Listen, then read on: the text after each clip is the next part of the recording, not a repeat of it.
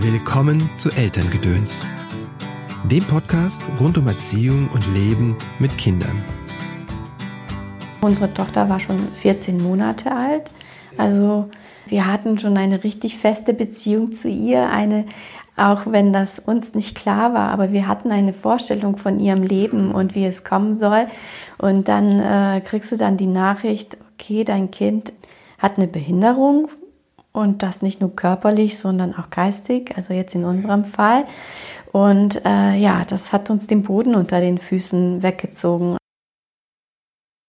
Helga Mesmer ist Mutter von drei Kindern, eigentlich IT-Projektleiterin, aber als sie die Diagnose bekommen, dass ihre Tochter schwer körperlich und geistig behindert ist, zieht es der Familie, wie sie sagt, den Boden unter den Füßen weg. Es ist ein echter Schock.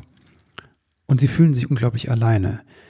Aus dieser Erfahrung heraus gründet sie mit zwei anderen Müttern einen Verein, Süße Zitrone, eine Beratungsstelle für Eltern mit Kindern, die Behinder eine Behinderung haben. Was das mit ihrer Familie macht und was Familien dann eigentlich brauchen, erzählt sie in dieser Folge von Elterngedöns. Schön, dass du eingeschaltet hast zu dieser Episode von Elterngedöns. Mein Name ist Christopher End. Ich bin systemischer Coach und unterstütze Eltern in schwierigen Erziehungssituationen. Mein Ziel ist es, dass du und deine Lieben eine angenehme und entspannte Familienzeit habt. Dazu bringe ich dir hier im Podcast entweder einen kurzen Tipp von mir oder ein ausführliches Interview mit einer Expertin oder einem Experten aus dem Bereich Psychologie, Pädagogik oder achtsames Leben mit Kindern. Weitere Informationen findest du übrigens auf meiner Webseite christopher-end.de. Dort gibt es ganz neu ein E-Book zum Thema Wut. Ein kostenloses E-Book, das dir erklärt, wie du dein Kind durch einen Wutanfall begleitest. Auf der Webseite findest du auch alle Informationen zum Kreis der Väter. Das ist ein Angebot für Väter aus dem Großraum Köln. Der beginnt am 10.10. .10. und es sind noch Plätze frei. Das alles und viel mehr auf meiner Webseite christopher-end.de. Und jetzt erstmal Vorhang auf für das Interview mit Helga. Hallo Helga, willkommen Hallo. im Podcast. Möchtest du dich mal kurz vorstellen, sagen, wer du bist und was du tust? Ja, ich bin Helga Mesmer. Ich bin äh, Mutter von zwei Töchtern. Ähm, was bin ich noch? Ich bin Informatikerin, IT-Projektleiterin vom Beruf. Yeah, ich bin wieder drin. Und ähm, ja, ich bin ehrenamtliche Geschäftsführerin äh, von unserem gemeinnützigen Verein Süße Zitronen e.V. Ja, sag doch mal bitte, was Süße Zitronen e.V. macht. Das ist ja auch ein Anlass, weshalb wir miteinander sprechen. Ja, genau. Also ähm, wir, das sind drei Mütter, wir haben einen Verein gegründet, ähm, einen Elternverein für Eltern ähm, bzw. für Familien mit äh, Handicap, wie wir das nennen. Und zwar, das sind Familien äh, mit einem behinderten Kind. Und äh, der Anlass war, dass wir ähm, so den Kontakt zu Eltern mit behinderten Kindern, vor allem am Anfang, als es so bekannt wurde, dass wir ähm, ein Kind mit Behinderung haben, eben vermisst haben mhm. und ähm, haben uns damals gewünscht, ähm, doch Eltern kennenzulernen, äh, die uns ähm, mit auf den Weg nehmen können. Genau. Und ähm, dann, als wir uns kennengelernt haben, und diesen gemeinsamen Wunsch festgestellt hatten, haben wir gesagt, Mensch, äh, komm, lass uns doch mal gucken, ob wir vielleicht ähm, da etwas tun können und ähm, ob wir vielleicht selbst diesen Verein gründen möchten. Ja, also ihr begleitet äh, werdende Eltern und Eltern generell, die ein Kind haben mit Behinderung.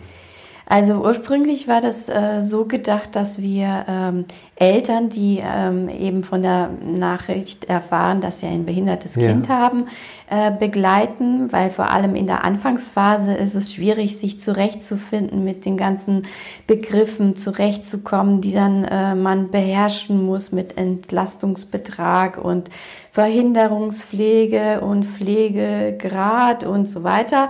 Und ähm, ja, aber auch vor allem in dieser Situation erstmal klarzukommen. Also mhm. uns allen dreien war, ging es so, dass wir uns ziemlich alleine gefühlt haben äh, am Anfang, weil wir selber keine Eltern gekannt haben mit einem behinderten Kind. Und ähm, genau das wollten wir eben ändern. Wir hatten die Idee, Eltern zu beraten, die in dieser Situation sind, dass sie davon erfahren, dass sie ein behindertes Kind haben und wir wollten sie eben auffangen und aus unserer Sicht berichten, wie das ist und sie mit an die Hand nehmen, ähm, damit sie ähm, quasi ihren Weg finden, aber auch Unterstützung. Also wir bieten nicht nur Beratung, sondern wir bieten auch Bürokratiehilfe und auch ähm, äh, wir bieten auch an, ja, Hilfskräfte zu organisieren, damit man eben den Alltag besser bewältigen kann.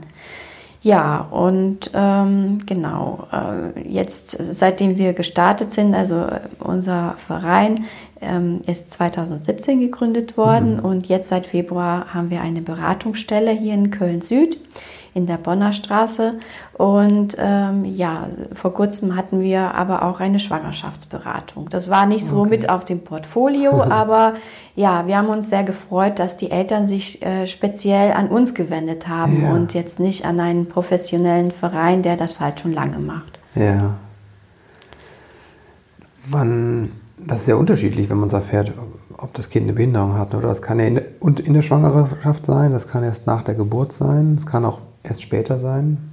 Ja, das stimmt. Das äh, ist ganz unterschiedlich, ja. Und ähm, äh, bei uns allen dreien war es unterschiedlich, aber nichtsdestotrotz muss man erstmal damit klarkommen. Ja. Ne? Also ich meine, klar, in der Schwangerschaft äh, hat man noch die Möglichkeit eines Abbruchs sogar. Mhm. Also wenn das Kind eine Behinderung hat, sogar, ich sag mal, bis zur letzten Minute. Wow. Ja, das ist ziemlich heftig. Und ähm, ja, und wenn das Kind aber vorher nicht als behindert diagnostiziert wurde, ähm, dann ist es auch ein Schock und äh, dann muss man auch erstmal damit klarkommen. Ne? Mhm. Und ähm, ja, also als wir das damals erfahren haben, das war sogar so, unsere Tochter war schon 14 Monate alt. Ja. Also ähm, wir hatten schon eine richtig feste Beziehung zu ihr, eine, auch wenn das uns nicht klar war, aber wir hatten eine Vorstellung von ihrem Leben mm. und wie es kommen soll. Und dann äh, kriegst du dann die Nachricht, okay, dein Kind ist, ähm, hat eine Behinderung und das nicht nur körperlich, sondern auch geistig, also jetzt in okay. unserem Fall.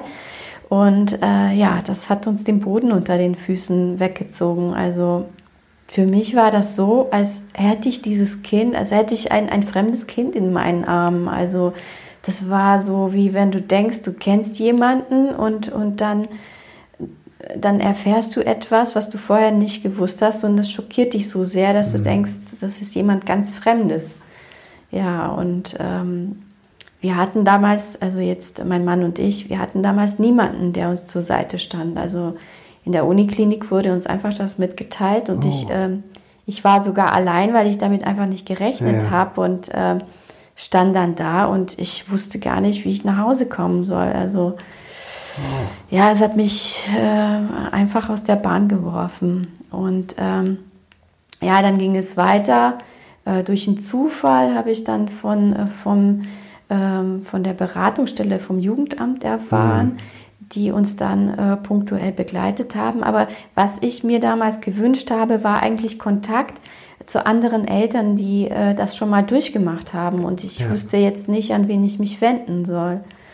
Ja, und ähm, erst später, also in Therapien, lernt man dann Eltern ja. kennen und tauscht sich dann aus und so. Und ich muss ehrlich sagen, also das haben wir auch, ähm, äh, wir drei, die den Verein gegründet haben, ähm, die gleiche Erfahrung gemacht, dass du von Eltern eigentlich die besten Tipps kriegst. Mhm. Ne? Also ähm, und, und das ist auch so und es war auch so, es gibt für bestimmte Themen ganz gute Beratungsstellen, vor allem ja. hier in Köln okay. sind wir eigentlich ganz gut aufgestellt. Ne? Aber dann musst du äh, den Begriff äh, wissen, zum Beispiel familienunterstützender Dienst. Ja. Das weißt du am Anfang nicht. Oder eben Entlastungsbetrag oder äh, wie auch immer. Das, das, weißt du am Anfang nicht. Und wenn du den Begriff nicht weißt, dann kannst du den auch nicht ergoogeln. Ja. ja, und ähm, ähm, wir haben schon relativ am Anfang, nachdem wir das erfahren haben, ähm, dass unsere Tochter eine Behinderung hat, die Pflegestufe damals noch beantragt. Ja. Und dann wird einem eigentlich auch mitgeteilt, was man für Rechte hat, aber ähm, du bist so am Boden und musst erstmal mit dir selber erstmal klarkommen, das einsortieren, deine Sicht auf die Sache vielleicht mal zurechtrücken, ja. Mhm. Ähm, da, da hast du hast du keine Kraft, um dich jetzt äh, um alles zu kümmern, was nötig ist. Ja, und ähm, ja, also wir, wir war, uns hat auch, ähm, wie soll ich sagen, so schockiert, äh, was wir für große Erwartungen für unser Kind hatten. Ne, das war uns gar nicht bewusst, aber mhm. ähm, ich glaube, es geht vielen so, dass, dass sie dann doch denken, ja, dieses Kind wird natürlich ganz normal zur Schule gehen, es wird ein fröhliches Kind und es wird begabt sein. Und es wird alles, die Schule ähm, gut meistern und es wird viele Freunde haben und es wird natürlich zum Gymnasium gehen, studieren und vielleicht berühmt werden und so. Ne? Ja, ähm, ja und wenn das Bild dann plötzlich zerstört wird und äh, du überhaupt nicht weißt, was auf mhm. dich zukommt, das ist erstmal ziemlich hart. Also es ist wie wenn jemand das Licht ausknipst. Oh. Ja? Du, vorher war alles hell und schön und dann knipst jemand das Licht aus und du musst dich im Dunkeln zurechtfinden. Und äh, wenn du dann niemanden hast, der dich mhm. an die Hand nimmt und sagst, ja komm, äh, ich sag mal, das ist jetzt sehr pathetisch, ich weiß, aber auch im Dunkeln kann man sich zurechtfinden, ja, oder äh, man findet die Taschenlampe und äh, findet auch den Weg wieder mhm. und der Schalter geht wieder an, man hat sich gefangen und hat eben festgestellt, also das haben wir für uns damals festgestellt, mein Mann und ich, dass es eigentlich nicht darauf ankommt, dass das Kind erfolgreich wird und ähm, viel Geld verdient oder wie auch mhm. immer, sondern dass es glücklich ist. Und äh, unsere Tochter Luzi, die ist auf jeden Fall sehr glücklich und es ist ein ganz offenes und herzliches Kind. Und ich höre immer wieder von anderen Menschen, wie viel äh, meine Tochter ihnen gibt und äh, das, das freut mich total. Mhm. Und ähm, wir sind, äh, wir haben damals quasi unsere Vorstellung nochmal für uns äh, zurechtgerückt, dass es darum geht, im Leben glücklich zu sein. Und mhm. ähm, ja, so können wir ganz beruhigt sein. Unsere Tochter wird glücklich sein und ist glücklich und äh, somit ist eigentlich alles gut. Mhm. Erstmal. Ja. ja, aber ja, wie gesagt, also wir hätten uns äh, äh Eltern gewünscht, die schon diesen Weg gehen diesen ähm, festen Weg mit einem behinderten Kind, mhm. äh, die sich gefangen haben und die uns zeigen, ja, guck, ein normales Leben geht auch mit behindertem Kind. Mhm. Und das ist eigentlich unser Ziel, der Ziel des Vereins. Ähm, die süßen Zitronen wollen eben zeigen, es ist auch ein normales Leben möglich mit behindertem Kind. Mhm. Und ähm, wir wollen dabei unterstützen, dass dieses äh, normale Leben so gut wie möglich geht.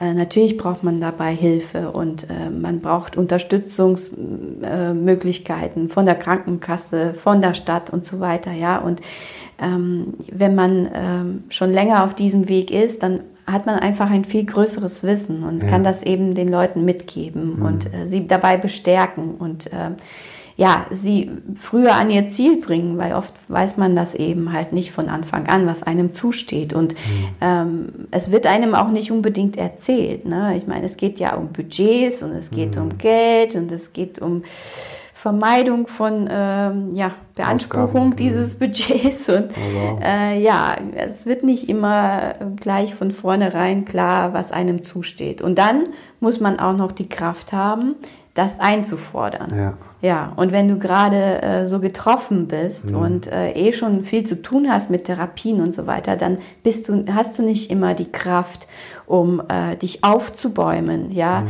äh, bei, bei der zehnten Ablehnung, weil immer wieder du stellst Anträge für ein Hilfsmittel, dann wird es abgelehnt, ja. Mhm. Das ist ähm, leider, so mussten wir das feststellen, ganz oft so, dass man schon den Eindruck hat, es wäre systematisch, ja. Und da muss man halt äh, sich davon nicht äh, abschrecken lassen, sondern man weiß dann von vornherein, ja, ich muss dann einen Widerspruch stellen. Okay. Und man muss sich dann quasi schon im Voraus gefasst machen und die Kraft schon mal vorrätig halten, mhm. dass man das machen kann. Aber viele machen das halt nicht. Es ist tatsächlich so, dass ähm, zwei Drittel der Ansprüche, die ähm, ähm, eben abgelehnt werden, da wird nicht widersprochen. Okay. Ja, und ähm, ja, wir wollen dabei helfen, diesen, diese Kraft aufzubringen, beziehungsweise ja. wir helfen den Eltern dabei, das, das zu tun, indem wir ja. das für sie übernehmen. Ah, okay. Genau. Was, was sind das Hilfsmittel? Hört sich ja so abstrakt an. Mach das mal, kannst du mal konkret sagen, was, was ist das dann, was dann abgelehnt ja, wird? Genau. Also jetzt zum Beispiel bei meiner Tochter damals äh, ist es dadurch bekannt geworden, dass sie eben nicht laufen konnte ja. mit 14 Monaten. Und ähm, ja, dann geht erstmal eine Maschin Maschinerie in Gang. Du gehst zum Kinderarzt, dann kriegst du Therapien ja. und du kriegst auch Hilfsmittel. Also das bedeutet ein Rollstuhl oder eine Orthese oder äh, ein Gehtrainer und solche Sachen, ja. Genau. Und ja, da, da, musst du halt ganz viel Wissen mitbringen. Ja. Und das wird dann nicht bewilligt, so ein Gehtrainer oder, ja, ein, genau. oder ein Rollstuhl. Oder nicht der Rollstuhl, den du möchtest. Ja, so ungefähr. Ja, oder genau. den du brauchst, sagen wir besser so. Es geht ja da nicht darum, ob er rot oder blau ist, sondern dass er ins Auto passt oder keine Ahnung was. Genau, ja, ja, ja, darum okay. geht's. Und dann wird das abgelehnt und dann steht man da und denkt, ah ja, okay, vielleicht haben sie ja recht oder so, ne? Ja, ja. ja. Mir steht es einfach nicht zu, ne? Ja, genau. Okay, wow, ja. Ja. Also es ist einmal das am Anfang, ne? also dieser, dieser emotionale Schock einfach, da geht ein Bild verloren ne? von meinem Kind, ja. hast du gesagt. Ja. Dann dieses, ähm, dass es dir eigentlich auch nicht gut vermittelt wird, habe ich so gehört im Krankenhaus ne? oder genau, beim Arzt, dass da eigentlich fehlt irgendwie so eine Emotion. Ja, das ist das. Also bei uns war das ganz äh, auf jeden Fall so, ja. ja. Also das wurde einem einfach nur fachlich mitgeteilt. Ja. Dieses Kind, also jetzt in unserem Fall war der Satz, der mir noch heute noch in den Ohren klingt. Dieses Kind ist nicht nur körperlich, sondern auch geistig behindert. Oh, wow. Und dann stehst du da. Genau. Okay. Ja. Und dann geht der Arzt. Okay, der hat das ja nicht erklärt, oder was? Ja, natürlich hat er ja. erklärt, was alles auf einen zukommt. Das ist dann noch viel schlimmer. Und ähm, ja, also das muss man natürlich behutsam machen. Ja. Nicht einem alles vor die Füße knallen und ähm, ja, den Eltern sich auch, ähm, auch Zeit lassen, sich darauf einzulassen mhm. und vielleicht auch selber zu merken, äh, wo das hingeht. Ja, also ich meine, auch der Arzt weiß am Anfang nicht, wie sich nee. das entwickeln wird. Ja, und ähm, da muss man auch den Eltern die Zeit lassen, sich da einzufinden mhm. ne? und sich ein Bild selber zu machen. Ne? Ja. Klar, man will es am Anfang nicht wahrhaben und man tut sich schwer mit dem Begriff Behinderung. Also mhm. ähm, deswegen ist es vielleicht auch nicht, also ich konnte zum Beispiel den Behindertenausweis nicht beantragen damals. Okay. Ich habe bestimmt zwei Jahre gebraucht, bis ich das dann auch aussprechen konnte. Behinderung. Ja. Ja, also, oder mein Kind ist behindert. Also das macht mir heute natürlich nichts mehr. Aber damals. Was hat das damals mit dir gemacht? Ja, ich, äh, das, das, will man einfach erstmal nicht wahrhaben. Hm. Also, weil, ähm, ich meine, das ändert sich jetzt nach und nach, aber das ist natürlich auch, weil man ein ganz schreckliches Bild davon hat. Ah, okay. Mhm. Ne? Also, das, ich meine, es ist ja so, ähm, dass ähm, bis, ich sag mal, bis vor zehn Jahren oder so waren ja fast keine äh, behinderte Menschen sichtbar in mhm. unserer Gesellschaft. Es ist ja heute noch so. In, in Köln ist es, hat sich ein bisschen geändert, aber auch. Ähm, in Deutschland ist es ähm, ja, also, immer noch gut versteckt. Ja, sie sind gut versteckt, genau. Also ich habe tatsächlich eine, eine ja. Niederländerin kennengelernt, die sagte, wo sind eure Leute mit Behinderung? Ja. Die sind genau. überhaupt nicht sichtbar. Ne? Sagte, das ist so komisch. Wer kommt ihr hin? Man sieht die Leute nicht nirgendwo. Ne? Ja, ja. Und, und das ähm, fällt den Deutschen natürlich nicht auf, ne? weil die kennen es nicht anders. Da kommt ja diese wahnsinnige Angst vor der Inklusion her. Ne? Um Gottes Willen. Ne? So, ne? Und ähm, in anderen Ländern ist es ja Standard. Ne? Also eine Freundin ja. von mir, die hat, ja, vor 30 Jahren war die in Amerika in der Schule, ne? die ist Amerikanerin und die sagt, ja, wir hatten eine Blinde in der Klasse. Ja. So what? Ne? Ja, natürlich, genau. Ja, und, und äh, wir haben halt totale Angst davor und, und überhaupt keine Bilder im Kopf, weil diese genau. Leute halt in einer Extrawelt leben. Mhm. Ne? Also ich meine, wir reden uns das schön, das ist ja alles für sie dann so hergerichtet, dass es ihnen gut geht. ja. ja, im besten Fall. Aber im schlechtesten Fall ist es wie ein Gefängnis, ja. ja. Und es ist Exklusion von der Kindheit, also ab Kindesalter bis zum Tod, muss man sagen, ja. ja. Also 80 Jahre neben der Gesellschaft, mhm. ja. Und, und das ist einfach nicht fair, ja. Und oft also ich würde sagen, in den wenigsten Fällen ist es gewollt oder dass mhm. man gefragt wurde, willst du das wirklich? Und dass man darüber aufgeklärt wurde, ähm, was gibt es denn noch so für Optionen? Mhm. Und ich meine, mittlerweile gibt es Optionen, aber bis vor kurzem gab es auch diese nicht. Ja. ja? Das Hatte bedeutet. Schnee letztens interviewt, die die Schule äh, ähm, hier in Köln auch eine Schule gegründet hat, eine weiterführende inklusive Schule, weil es damals nicht gab für ihren Sohn. Ne? Ja. Die hat er auch gesagt. Ja, Grundschulen fingen gerade so an, aber es gab keine einzige, in ganz NRW keine einzige weiterführende Schule für Inklusion vor, weiß nicht, vor zehn Jahren oder so. Ja. Und hat sie eine gegründet halt, ne? Aber das ist, ähm, da musste auch erstmal die Kraft haben, sagen, ich gründe jetzt eine Schule. Ja, ja, das ist richtig. Also äh, bei uns hat das auch zwei Jahre gedauert, bis wir quasi äh, unser Büro einrichten konnten. Ja. Also es ist ja schon mal eine Herausforderung zu sagen, hey, komm, wir wollen echt was auf die Beine mhm. stellen, mm. wenn man eh schon belastet ist ja. Ne, durch diese Therapien und eben diese Widersprüche, sag mal, wie man was ist das für ein Aufwand, den ihr da habt? So. Also sag mal vielleicht so, dass jemand, der kein Kind mit Behinderung hat und denkt, boah, ich bin mit Beruf und Familie und mit Partnerschaft und allem möglichen bin ich schon am, am Anschlag und Haushalt. Was, was, kommt dann on top noch dazu? Ja, also on top, äh, es wäre schön, wenn es on top wäre. Aber okay. meistens heißt es, wenn du ein Kind mit Behinderung hast, dann hast du vor allem als Frau kein eigenes Leben mehr. Wow. Das ist eigentlich auch mit ein Grund gewesen von uns drei Frauen, dass mhm. wir gesagt haben, das kann so nicht weitergehen, ja. ja. Und deswegen sagen wir auch, wir sind ein Elternnetzwerk für Familien mit Handicap, mhm. weil auch die Familie an sich hat ein Recht auf ein normales Leben, ja. ja. Und äh, diese ganzen Beratungsstellen, die es äh, gibt und ähm, wir wollen eben ein bisschen anders sein, haben meistens halt das Kind mit Handicap im Fokus. Ja. ja? Also was kann dieses Kind mit Handicap mhm. äh, noch für ähm, Therapiemöglichkeiten, Schulmöglichkeiten ja. und so weiter haben. Aber äh, wie gesagt, die Frau äh, ist die, die sich äh, meistens um das Kind äh, zu kümmern hat und die hat kein eigenes Leben. Also mhm. bei mir hieß es dann, also ich habe es erst, ich habe zu der Zeit noch gearbeitet 75 Prozent. Und als ich das dann äh, erfahren habe, musste ich erstmal selber damit klarkommen. Ja. ja? Dann habe ich erstmal eine Psychotherapie angefangen, ne? mhm. ne? neben meiner Arbeit. Dann habe ich versucht, mich einzulesen. Äh, was ist das denn überhaupt? Infantile Zerebralparese. Ich bin nicht aus der Medizin. Das hat mir nichts gesagt. Was bedeutet ja. das denn von der Ausprägung her? Worauf muss ich achten? Ja. Was darf ich nicht verpassen? Weil das ist auch so eine große Angst der Eltern. Oh Gott, jetzt, jetzt muss ich alles richtig machen, ah, dass es nicht noch schlimmer wird. Ne? Mhm. Ja, und dann fängst du an, Therapien einzurichten und ich habe es halt nicht geschafft, gute Therapien mit, ähm, äh, mit, mit guten Terminen, die ich mit meiner Arbeit vereinbaren kann, zu finden. Und dann habe ich gesagt, okay, jetzt ähm, gehst du mal ein halbes Jahr aus dem Beruf raus ne? und machst die Therapien, die notwendig sind, guckst, wie kriegst du dein Kind dann bei einer Tagesmutter oder in einem Kindergarten unter, weil das war gerade damals so der Umbruch äh, von Inklusion mhm. und äh, ja, Inklusion möglich, aber keine Plätze da, da die Leute irgendwie keine Erfahrung mit ja. Inklusion haben und so. Ja, und dann letztendlich ähm, ist es dann so gewesen, als sie dann im Kindergarten war und ich dachte, okay, jetzt kann ich mal aufatmen mhm. und mich um mich selber kümmern und vielleicht mal arbeiten gehen oder so.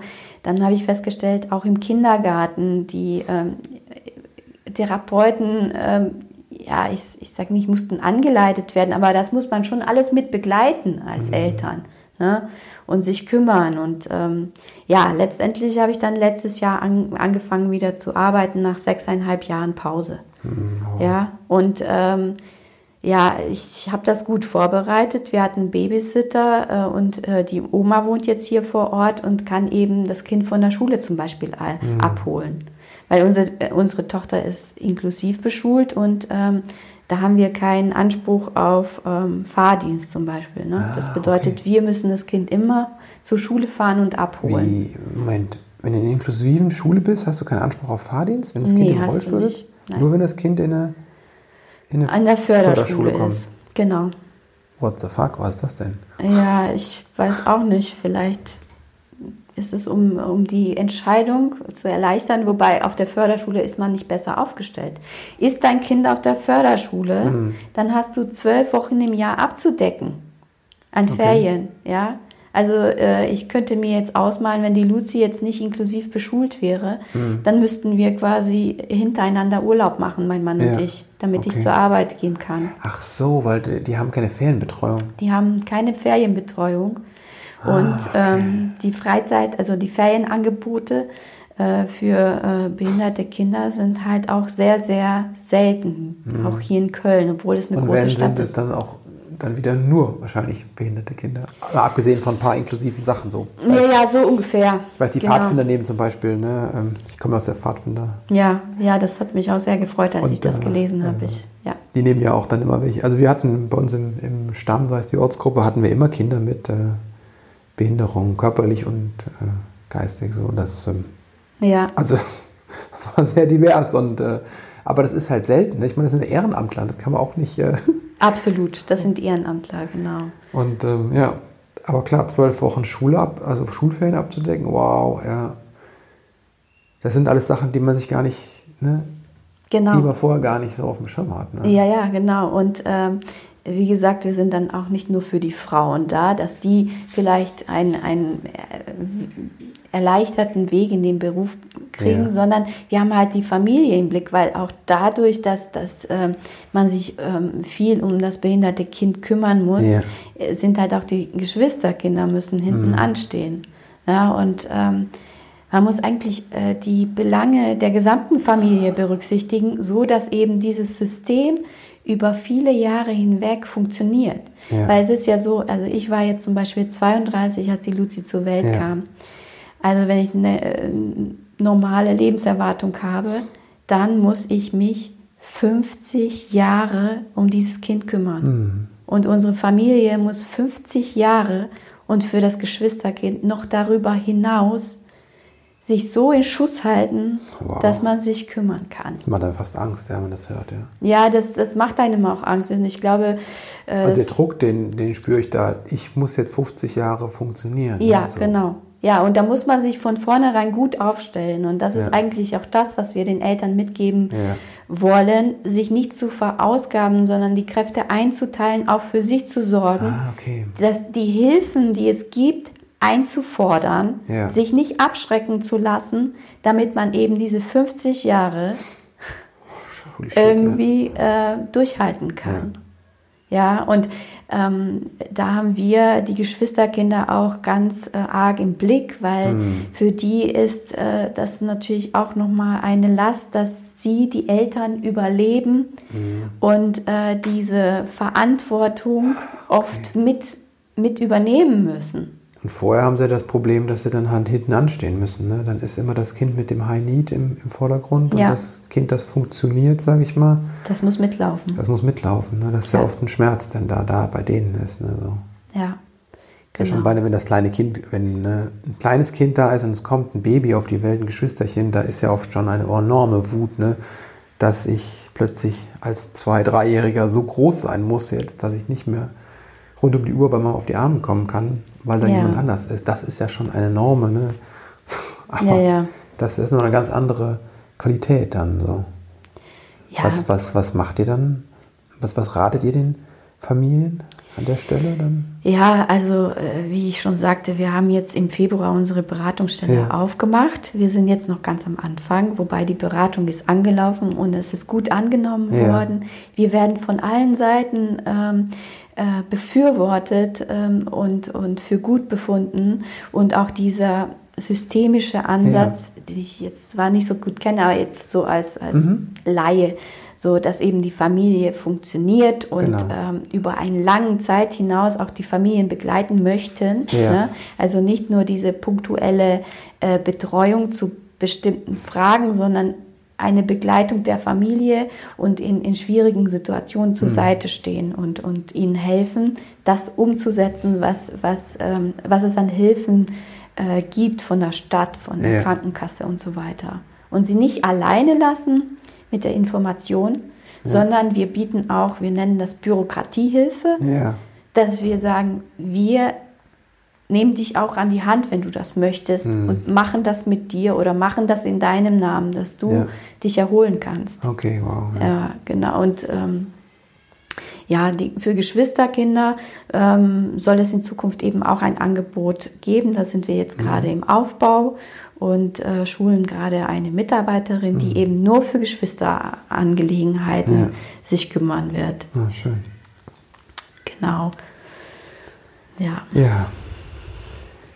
Helga, vielen Dank. Also, dass du da warst und deine Story geteilt hast und was, was ihr macht, was für eine großartige Arbeit macht und vor allem dafür halt auch danke, ne, dass ihr das, diese Energie aufgenommen habt, zu sagen, so, hm, wir haben was erlebt, das wollen wir eigentlich nicht, dass das andere Leute nochmal durchlaufen. Ne? Deswegen geben wir unsere Erfahrung weiter. Ne? Und wie du es gesagt hast, das ist halt einfach ein enormer Aufwand, neben Familie und Job und in dieser Gesellschaft sich zu kümmern um ein Kind mit Behinderung. Ähm, dann noch die Energie zu haben und den Willen zu haben, zu sagen, okay, wir bauen jetzt hier so eine Beratungsstelle auf, das finde ich echt großartig. Da vielen, vielen Dank für. Ja, danke schön. Ähm, wenn, jetzt kommen die Fragen, du hast schon gefragt, was sind die Fragen am Ende? Ne? Das muss ich gerade selbst überlegen. Die stelle ich ja all meinen Gästen. Wenn du so an deine eigene Kindheit denkst, zurückdenkst, was gab es, was du vielleicht nicht gelernt hast von deinen Eltern, was du selbst lernen, dir selbst beibringen musstest? Hm, also ähm, ja, ich komme ja aus Rumänien ursprünglich und ähm, auch früher in meiner Zeit, und da, da, ist es auch noch sehr konservativ, war, ähm, waren die Wünsche der Kinder einfach, wurden nicht berücksichtigt. Ja? Also ich musste mir selber beibringen, zu sagen, was ich will oder hm. diese Selbstsicherheit. Ja, das war das, was ich nicht so gut gelernt habe. Hm. Ja. Wofür bist du deinen Eltern dankbar? Dass sie sich trotzdem ähm, so viel ähm, Aufwand oder so viel Veränderung auf sich genommen haben. Die sind ausgewandert aus mhm. Rumänien mhm. nach Deutschland und wenn ich mir überlege, mit, äh, mit 34 oder mit, mit 40 wäre ich in ein anderes Land und alles neu und Sprache neu, jetzt für meine Mutter. Äh, ja, also da bin ich sehr dankbar, dass sie diesen Weg auf sich genommen haben, weil äh, wir hier, also mein Bruder und ich, sehr viel mitgenommen haben und ein sehr gutes Leben führen. Hm. Was würdest du werdenden Eltern mit auf den Weg geben? Vielleicht auch werdenden Eltern, die ne, das jetzt die Botschaft bekommen haben, ne, das Kind hat eine Behinderung. Ja, also eigentlich ist das der gleiche Wunsch. Also macht eure Kinder stark, mhm. macht eure Kinder selbstbewusst mhm. und gibt ihnen eine Stimme, lasst sie sprechen. Ja, Genau, also Kommunikation ist ganz, ganz wichtig. Ja. Danke. Danke, Gerne. Helga. Danke für die Einladung. Mich hat das berührt und beeindruckt, wie Helga und ihre Mitstreiterin aus dieser eigenen Erfahrung, die sehr belastend war, wie sie die transformiert haben eigentlich, indem sie einen Verein gegründet haben, gesagt, und das wollen wir nicht, dass sich das wiederholt für andere Eltern. Das finde ich unglaublich befreiend und kraftvoll. Das ist ein Grund, weshalb ich diese Geschichte gebracht habe und wieso ich auch andere Geschichten gebracht habe. Ich finde Krankheit, Behinderung, Tod, Zweifel und Angst, psychische Krankheiten, all das gehört einfach zu uns dazu. Und genauso wie Inklusion verlangt, dass alle Menschen ihren Platz in der Gesellschaft haben, finde ich, dass auch in Medien alle Geschichten ihren Platz haben. Und deswegen streue ich immer wieder auch, auch solche Themen ein, die vielleicht etwas schwer sind für den einen oder anderen. Mir liegt das am Herzen, ich finde das sehr wichtig. Jetzt noch zwei Hinweise in eigener Sache. Einmal der Kreis der Väter beginnt am 10.10. .10. in Köln. Es sind noch Plätze frei. Schau mal auf meiner Webseite. Und wenn du dich für das Thema Wut interessiert, es gibt ein kleines neues Wut-E-Book von mir, kostenlos. Wenn du dich in die Newsletter einträgst, findest du auch auf meiner Webseite christopher-n.de. Und jetzt wünsche ich dir einen ganz wundervollen Start in diese Woche. Bis bald.